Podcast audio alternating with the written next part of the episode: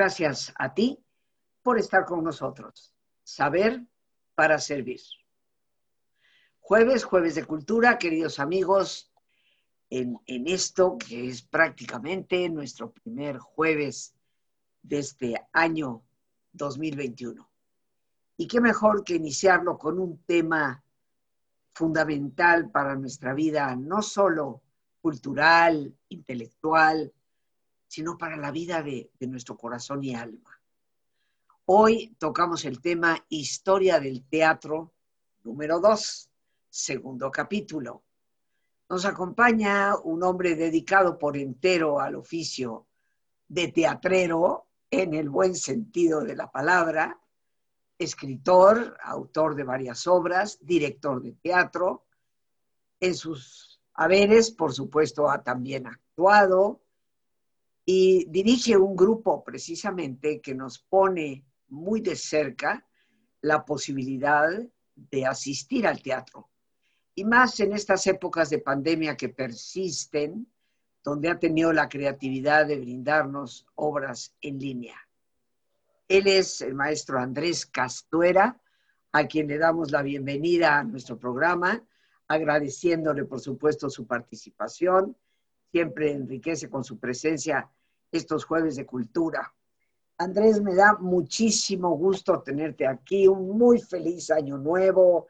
Espero que te llegue cargado de bendiciones, de todas las cosas buenas, salud, amor, paz, alegría y por supuesto abundancia, así como realización en tu trabajo. Te agradezco infinitamente que nos acompañes y soy yo la primera toda oídos para aprender de esta historia del teatro número dos. Nos habíamos quedado la primera sección simplemente para hacerle un recuento a nuestros amigos.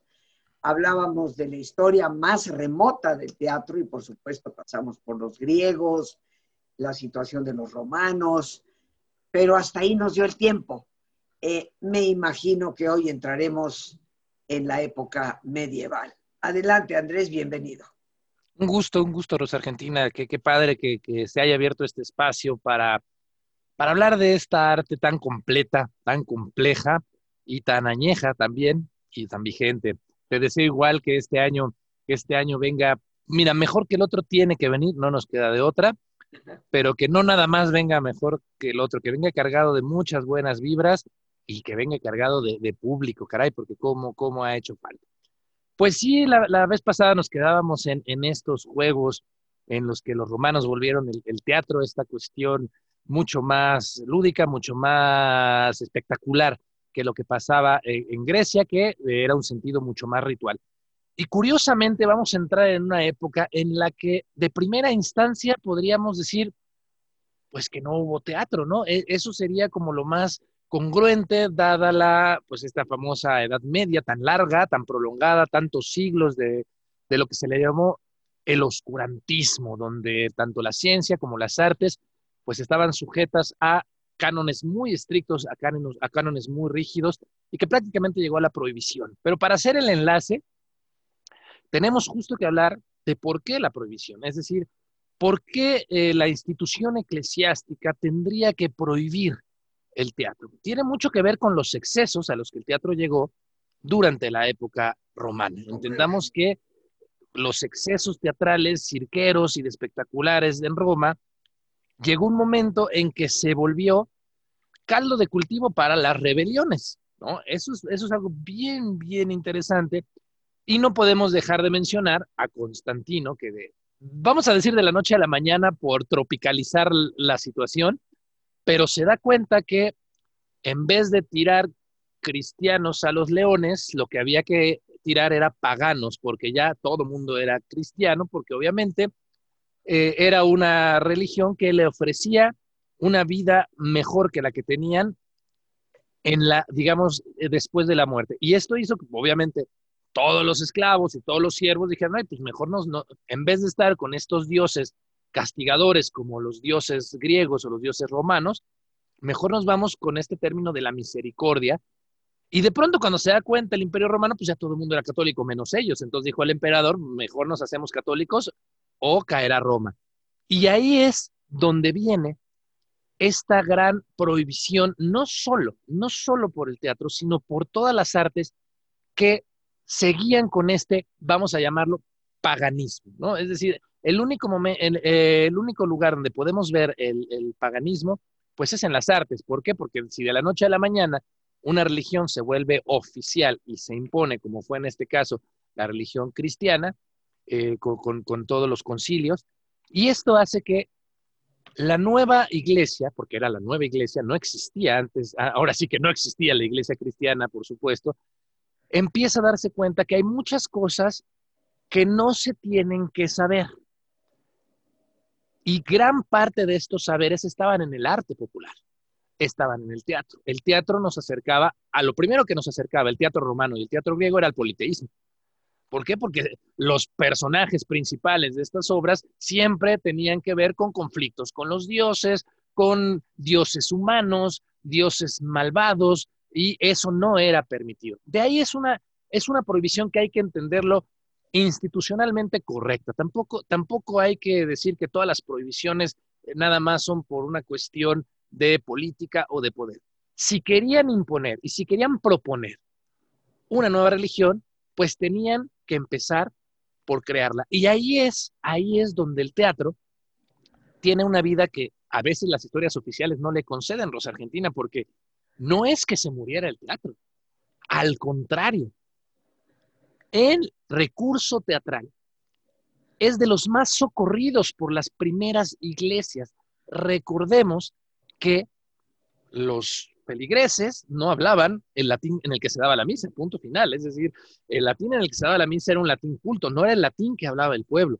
Entonces, todos estos rituales que además se conservan en el rito católico, son representaciones teatrales. Toda la liturgia es eh, para el primer personaje, los sacerdotes se embisten en un personaje y hacen toda esta cuestión litúrgica y los primeros temas de este teatro, al que vamos a llamar teatro, eh, teatro sacro, es el, nombre, es el nombre correcto, porque llamarle teatro religioso sería reducirlo solamente a una parte eh, que no tiene que ver totalmente con el ritual.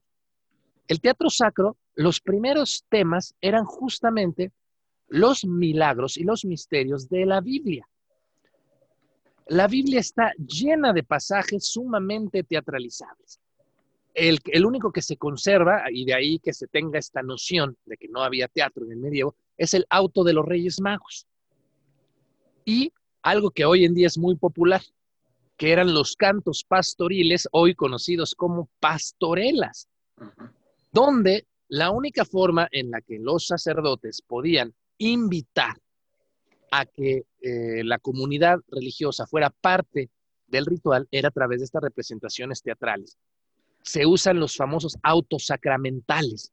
Textos bellísimos, pero textos muy complicados para gente que no hablaba el idioma del latín culto.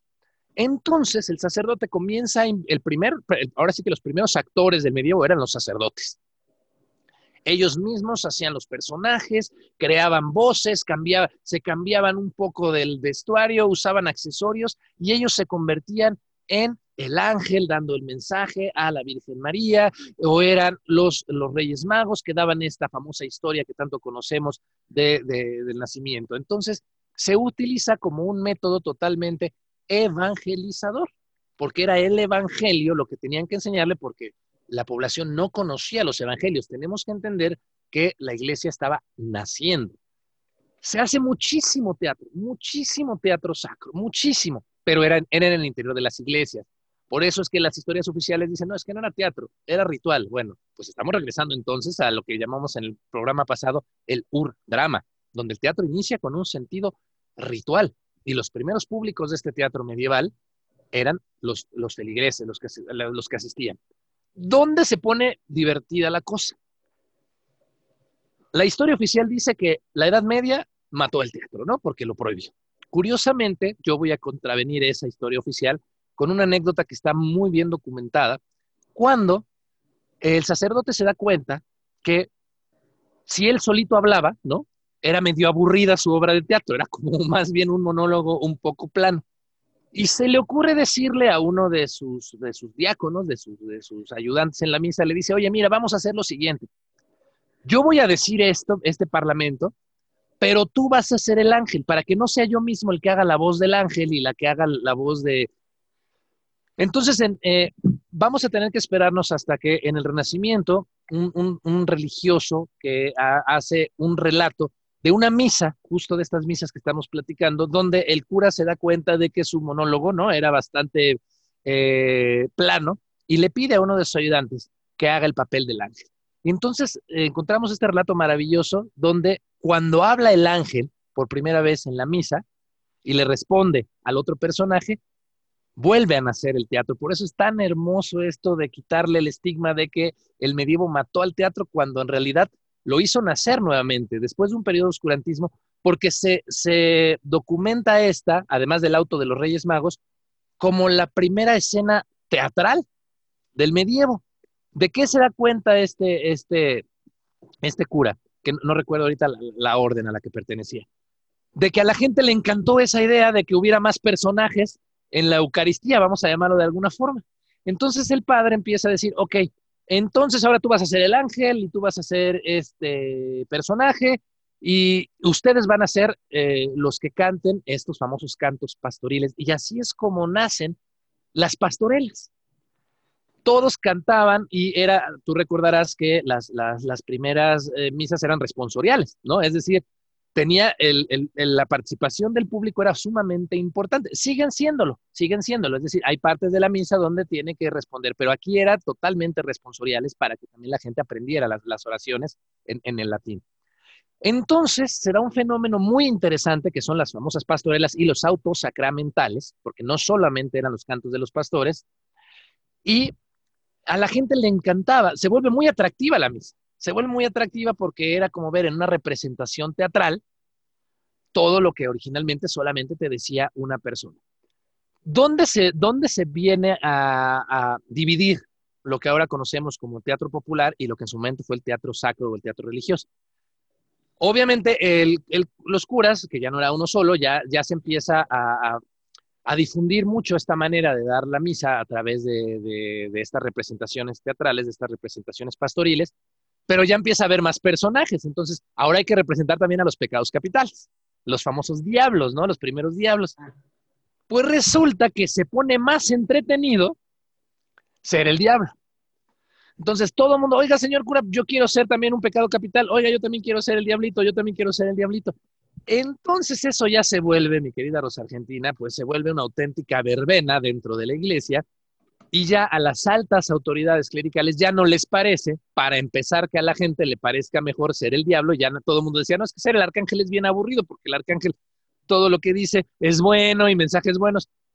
Y se empiezan a prohibir estas representaciones, es decir, más que prohibirla, Rosa Argentina, como que se apeguen más al libreto, ¿no? Es decir, ya no le pongas tantos diablitos, no puede ser que a la gente le dé más risa los siete pecados capitales y que no entiendan el, eh, el mensaje del ángel. El teatro vuelve a encontrar su camino y se empiezan a prohibir estas representaciones que se acoten más al libreto. De alguna manera lo que dice la institución es, oye, sí, está bien, nos gusta lo que se está haciendo, eh, sobre todo en los monasterios y en, algunos, en algunas iglesias, pero el mensaje no va por ahí, ¿no? Es decir, lo interesante es ser el ángel, lo interesante es transmitir los valores y no que todo el mundo quiera ser diablito. Y se prohíben las representaciones que se salieran tal cual de los autos sacramentales y de los cantos pastoriles. ¿Qué sucede? Pues que dice la gente, oye, pues yo quiero seguir haciendo mi pastorela. Y se salen de la iglesia a, las, a hacer las representaciones primero en los atrios, que ahí viene la primera gran división entre el teatro popular y el teatro sacro, pero después las corren de los atrios por una situación muy interesante. Había más gente viendo la pastorela de afuera que el sermón o los autos sacramentales. Entonces se corren estas representaciones de los atrios de las iglesias y se tienen que ir a campos abiertos, se tienen que ir a, lugares lejanos a las iglesias y ahí nace el teatro popular en la época medieval y nace dentro de las iglesias. Y eso es bien interesante porque eh, como no se, obviamente no se tiene testimonio de muchos de estos textos por una sencilla razón, pues la población, la mayoría era analfabeta, es decir, no se podían escribir las obras, las obras se transmitían de tradición oral. Pero esto da origen a una de las manifestaciones más hermosas de la historia del teatro, llamadas las famosas mascaradas medievales de los Argentina. Es decir, como el teatro ya no se podía hacer, eh, ya no se podía ligar al, rito, por supuesto que los autos sacramentales sí se siguen haciendo dentro de las iglesias, la misa actual es una herencia de estas representaciones. Mucho más acotada, pero también depende mucho de, de, los, de los curas, porque hay curas que son sumamente teatrales, sumamente histriónicos, ¿no? Y que, y que su actuación ayuda muchísimo a transmitir el mensaje y que eligen eligen las lecturas con mucho más dramatismo que otros. Es decir, en la misa se quedaron las herramientas teatrales. Pero ¿a dónde se va el teatro? El teatro se va a estas campiñas con temas ya mucho más paganos, es decir, ahora ya se puede hablar también de personajes eh, cómicos, de bufones, de personajes divertidos, que, que, más adelante, mucho más adelante, unos siglos nada más de diferencia, se volverían la comedia del arte.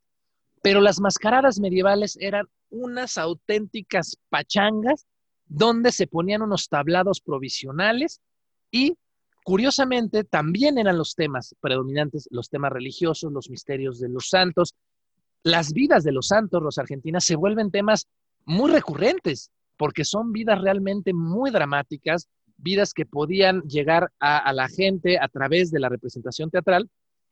Y lo que nace en las mascaradas es el espectáculo teatral. ¿Qué quiero decir con esto? Pues se abrían las tablas del escenario, salían unas llamas ahí dibujadas y entonces las personas se iban literalmente al infierno. Entonces el infierno se vuelve muy espectacular porque se abrían unas tablas y la gente se la comían las llamas y de repente elevaban en los árboles a los ángeles y el teatro se vuelve un espectáculo que hoy lo podríamos decir muy austero. Pero imagínate lo que era para la gente que iba a las mascaradas, que era todo el pueblo, ver estas, estos tablones que la gente volaba, que la gente se caía, que de repente se elevaban algunas plataformas. Era una maquinaria teatral muy básica, pero tenemos la noción de la primera maquinaria teatral.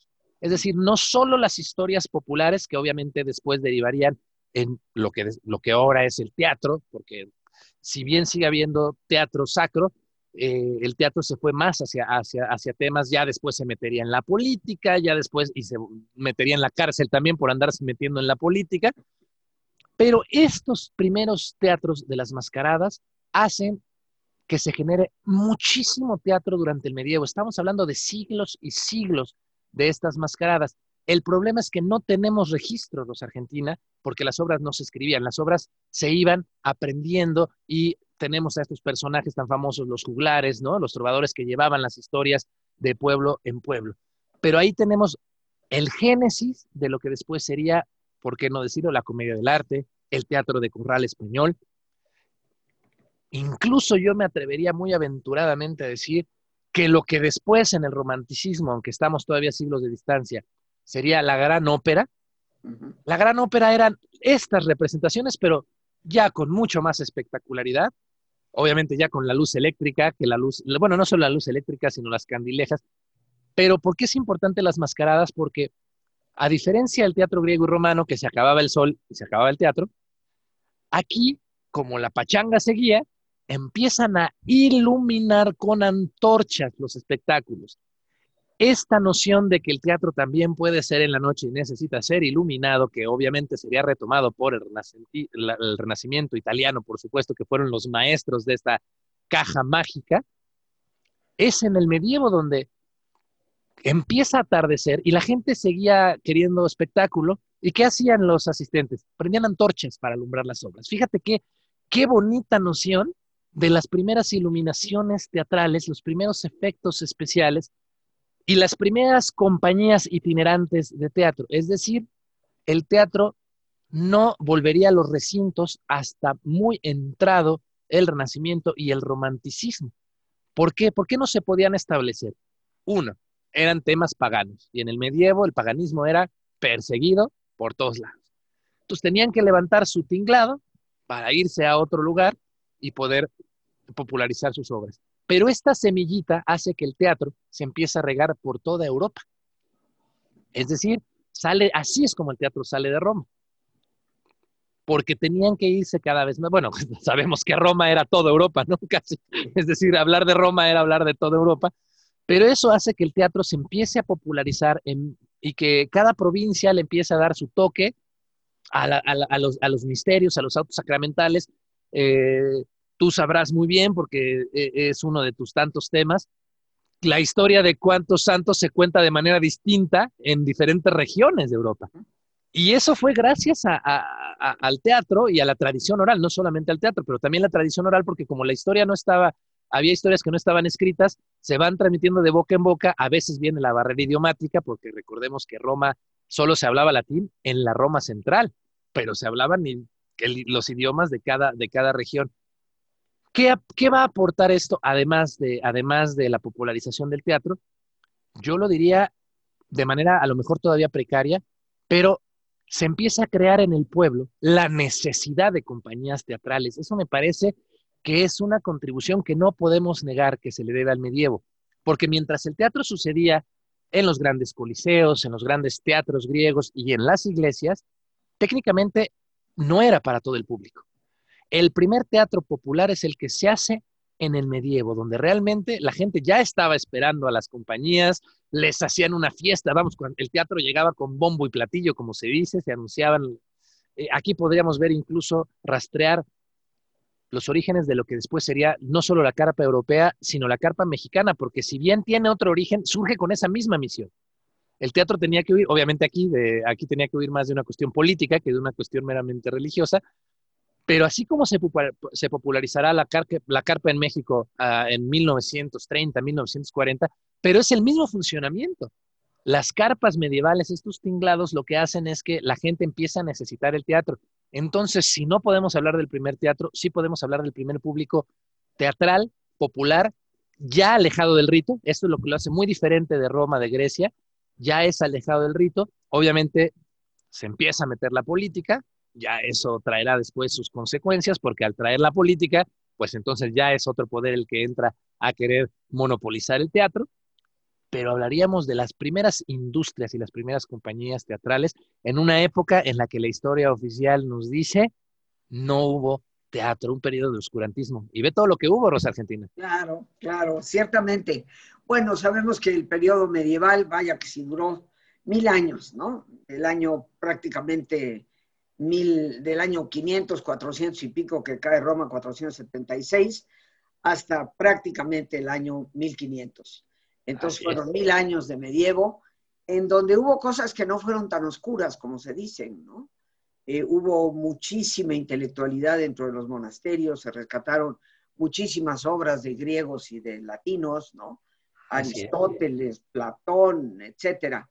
Pero bueno, ¿qué te parece, mi querido amigo Andrés, si nos vamos a un ejercicio de relajación y después retomamos para que nos des todos los datos de las obras que ya van a estar con nosotros en este mes de enero y por supuesto para que nos cierres el tema, nos los redondees, pendientes de el capítulo número 3 que tendrá que venir más adelante. Claro que sí, con mucho gusto, los Argentina. Bien, amigos, pues les voy a pedir que nos pongamos cómodos y si te es posible hacer el alto completo, el alto total, qué mejor que cerrar tus ojos. Y en una posición cómoda, con tus ojos cerrados, toma conciencia de tu respiración, del entrar y el salir del aire en tu cuerpo. E imagina cómo al inhalar, así como llevas oxígeno a todas tus células, inhalas también serenidad para tu mente. Al exhalar, así como tu cuerpo se libera de toxinas, imagina cómo en ese aire que sale te liberas de todas las tensiones y todas las presiones. Respira profundamente.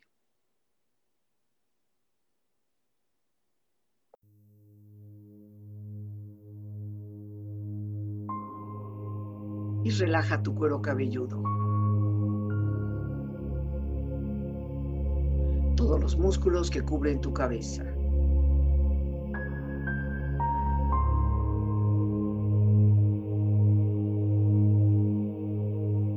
Relaja tu frente. Siente la piel, la vibración de la piel que cubre tu frente.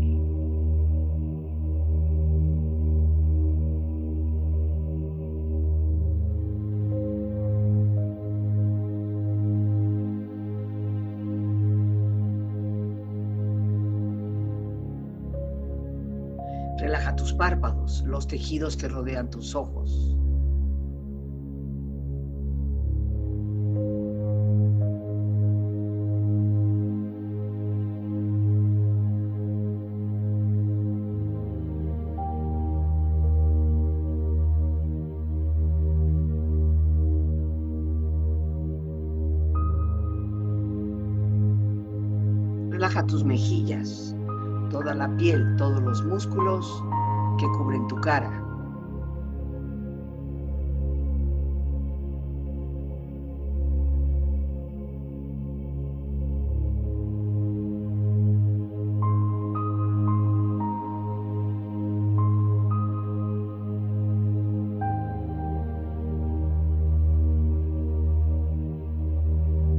Relaja tu cuello y tu garganta. Siente su flexibilidad, equilibrio, balance.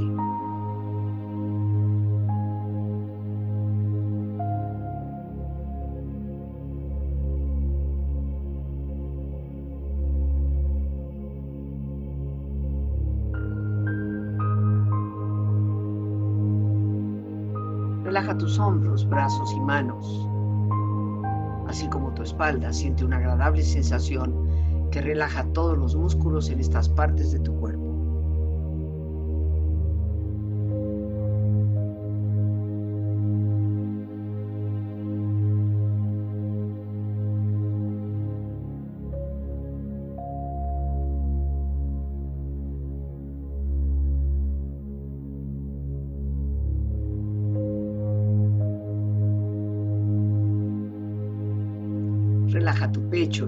E interiormente, relajando todos los músculos, imaginando a todos tus órganos internos funcionar rítmica y saludablemente.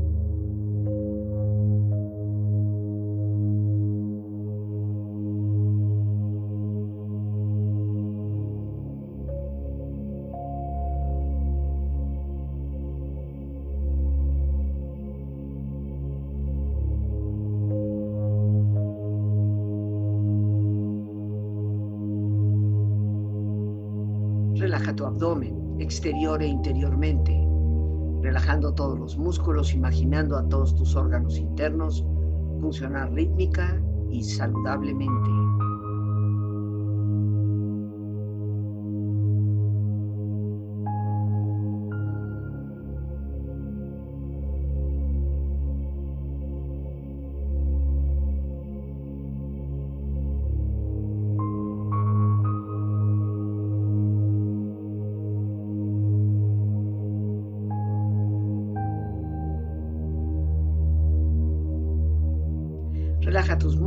Rodillas, siente la piel, la vibración de la piel que cubre estas partes de tu cuerpo.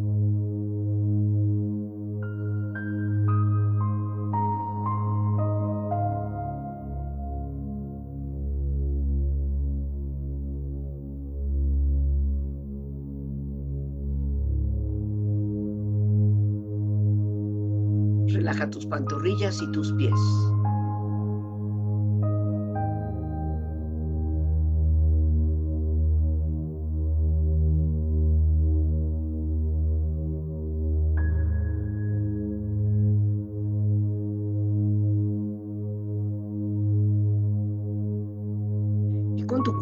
Profundamente relajado, proyecta en tu mente la imagen de un lugar ideal para el descanso. Imagina los colores, los sonidos, los aromas. Es una escena de belleza y paz. Siente estar ahí.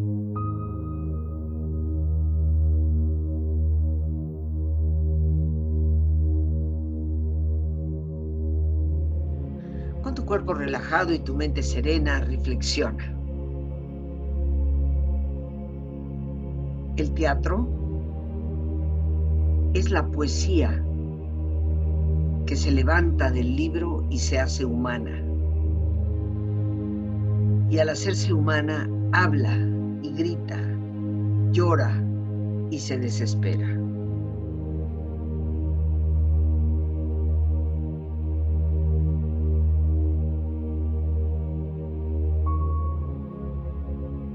El teatro nunca podrá desaparecer, porque es el único arte donde la humanidad se enfrenta a sí misma.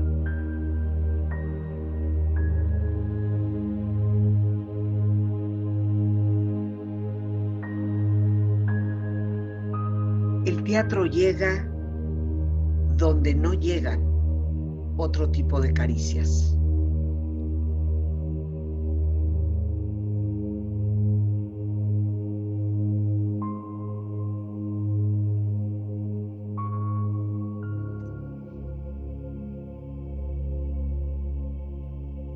Respira profundamente. Relájate bien.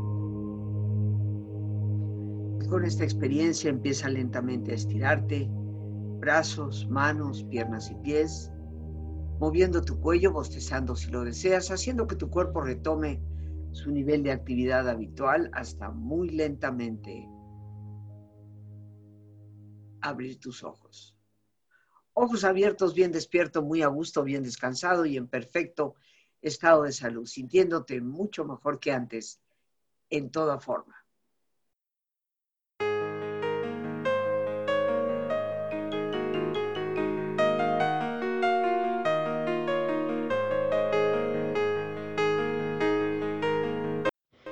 Como especialista en la espiritualidad de Teresa de Jesús y San Juan de la Cruz, desde la Universidad de la Mística y Universidad Católica en Ávila, quiero compartir contigo la meditación y espiritualidad de esta gran mujer.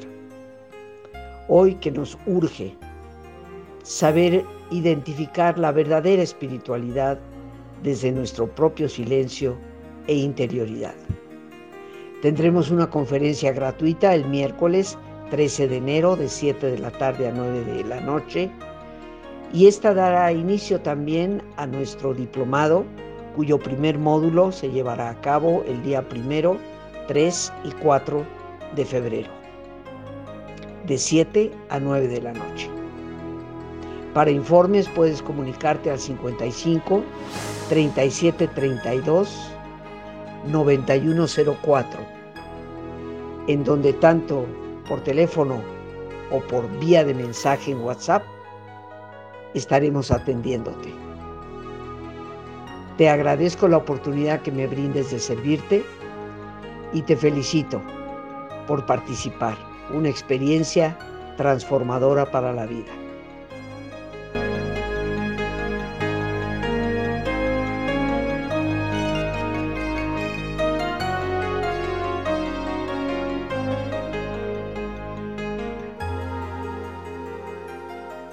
Amigos, regresamos con nuestro invitado, el maestro Andrés Castuera. Y mi querido Andrés, cuéntanos, antes de cerrar el tema de hoy, que lo hemos dedicado a la época medieval en la historia del teatro, cuéntanos eh, qué hay para nosotros en este mes de enero desde, desde tu cortina fantástica que tienes detrás de ti y que nos abre las puertas al teatro. Pues complicado, el mes de enero siempre, siempre lo es para la cartelera y más en esta situación. Sin embargo, todavía, todavía hay algunas obras que eh, han abierto sus, telones, que no los han cerrado, más bien de manera virtual. En especial hay dos, dos que me gustaría a las que se acercara toda, toda, toda tu audiencia. Eh, una de ellas se llama Desastre Navideño. Ustedes dirán, pero ya pasó la Navidad, pero la ventaja de esta, de esta obra es que todavía, todavía le queda este fin de semana, aunque ustedes no lo crean, esta obra se prolonga hasta este domingo, hasta la primera semana de enero completita. Así que todavía, todavía la pueden ver hoy mismo, mañana viernes, sábado y domingo, porque la temporada termina el domingo a las 8 de la noche. Y es una obra interesante porque son 10 monólogos de 10 personajes diferentes. Cinco de ellos odian la Navidad, y cinco de ellos aman la Navidad y el Año Nuevo y todas estas fechas eh, eh, que tienen que ver con la festividad. Y lo interesante de esta obra es que ustedes como público votan qué personajes quieren ver, si quieren ver a los que aman o quieren ver a los que odian la Navidad. Muy divertida esta obra, es una obra que ya lleva cinco años en cartelera. Ustedes búsquenla así en, en Boletópolis, pónganle Desastre Navideño porque además son tres actores los que van alternando estas funciones. Estas funciones que quedan todavía podrán ver algunos. Ustedes pueden escoger qué día y a qué actor o actriz quieren ver. Esa no se la pierdan porque es un clásico y que además este año viene con mucha reflexión, Rosa Argentina, porque uno de los personajes que se escribió para esta obra, eh, la obra escrita y dirigida por Rodrigo Verástegui, eh, es el músico. Y es un músico que reflexiona sobre todo lo que los artistas perdimos durante la pandemia. Así que vale la pena echarle un ojito. Y otra que no se pueden perder, que... esto, ¿Esto es este, presencial? Es, es vía teatriming. Ah, teatriming. Esta la pueden... Teatriming. Esa es, esa es una palabra que tú inventaste, Andrés, y me encanta. Sí, sí, amo, amo esa palabra. Es vía teatriming. Esta no es presencial, la pueden ver desde su casa todavía estos días, porque recuerden que durante esta época, pues varios teatros que ya habían abierto, pues tuvieron que volver a cerrar por, por, pues, por los contagios. Y otra que no se pueden perder, esta sí la pueden ver o vía streaming o vía presencial, porque la hacen en la, titería, la, titería que está ahí en, en Coyoacán, la Casa de las Marionetas, en, la hacen en un espacio abierto y, adaptaron un foro al aire libre. Digo al aire libre, techado, o sea, no se me van a insolar por ahí, pero es mucho más amigable para estos tiempos. Se llama La Cueva de las Orquídeas, una de las obras más hermosas que he visto en los últimos años, que remonta a, a los años 80, a la, a la, niñez de los años 80, cómo todavía tenían esta capacidad de jugar, de imaginar, donde todavía los videojuegos y, y las redes sociales no manipulaban a las infancias. Maravillosa. Les va a encantar. Si ustedes vivieron los 80s, la van a disfrutar. Y si no vivieron los 80s, vayan a vivir los 80s a través del ojo de los niños del barrio que salían a jugar a la calle. Se llama La Cueva de las Orquídeas. Esa, les repito, está en la el lugar se llama La Titería, que está ahí en Coyoacán. Ustedes pueden buscar en sus redes sociales. Y esa, esa obra, les digo, pueden ir. Hay el cupo limitado, me parece que solo entran 20 personas con todas las medidas. Y si no, también la pueden ver vía streaming. Y esas son las dos que están ahorita. Ya se irá nutriendo la cartelera, pero la primera semana de enero de por sí es complicada, pero este año se complicó más. Pero me parece que es maravillosas estas dos opciones. Eh, repítenos, por favor, mi querido Andrés, cómo contactamos. La de desastre navideño, así le ponen en Boletópolis. Desastre navideño. Boletópolis. Boletópolis, así se llama la plataforma. Y en la otra, eh, para ver eh, la cueva de las orquídeas, se meten en las redes sociales en la titería, así, la titería, así la encuentran en todas las redes sociales y ahí vienen los horarios de la cueva de las orquídeas. Normalmente son los fines de semana, eh, es, es sábado y domingo, y todavía van a estar, me parece que hasta la segunda semana de enero, así que aprovechen. Perfecto. Bueno, mi querido Andrés, antes de despedirnos, ¿qué cierre quisieras darle a esta historia del teatro número 2, capítulo 2, en donde nos has hablado del teatro en el medievo? Quisiera justo cerrar con prácticamente con lo que empecé, pero me parece importante subrayarlo. El oscurantismo no fue tal ni para las artes ni para la ciencia se estaban, o sea, el renacimiento no nació en un día, justo el renacimiento se gestó. En esto a lo que le llamamos oscurantismo, las grandes mentes estaban creando cómo podían y dónde podían. Y siempre hay que irnos a ese lado. Fíjate, curiosamente, a lo que le llamaríamos el lado oscuro, me parece que fue el más luminoso para las artes y concretamente para el teatro. Muchísimas gracias, Andrés. Te abrazo de verdad con mis mejores deseos para que este año sea infinitamente mejor para ti, para todos, Muchos saludos a tu mamá, por favor, le das un abrazo, un beso de mi parte. Eh, siempre la recuerdo con especial cariño, mi gran compañera. Abrazo. Por, por ahora nos vamos a tener que, que despedir. Amigos, gracias a Dios por este espacio que nos permite compartir. Gracias a nuestro invitado, el maestro Andrés Castuera. Gracias a nuestra productora Lorena Sánchez y a ti. El más importante de todos, una vez más, gracias. Muchísimas gracias por tu paciencia al escucharme y por ayudarme siempre a crecer contigo. Que Dios te bendiga.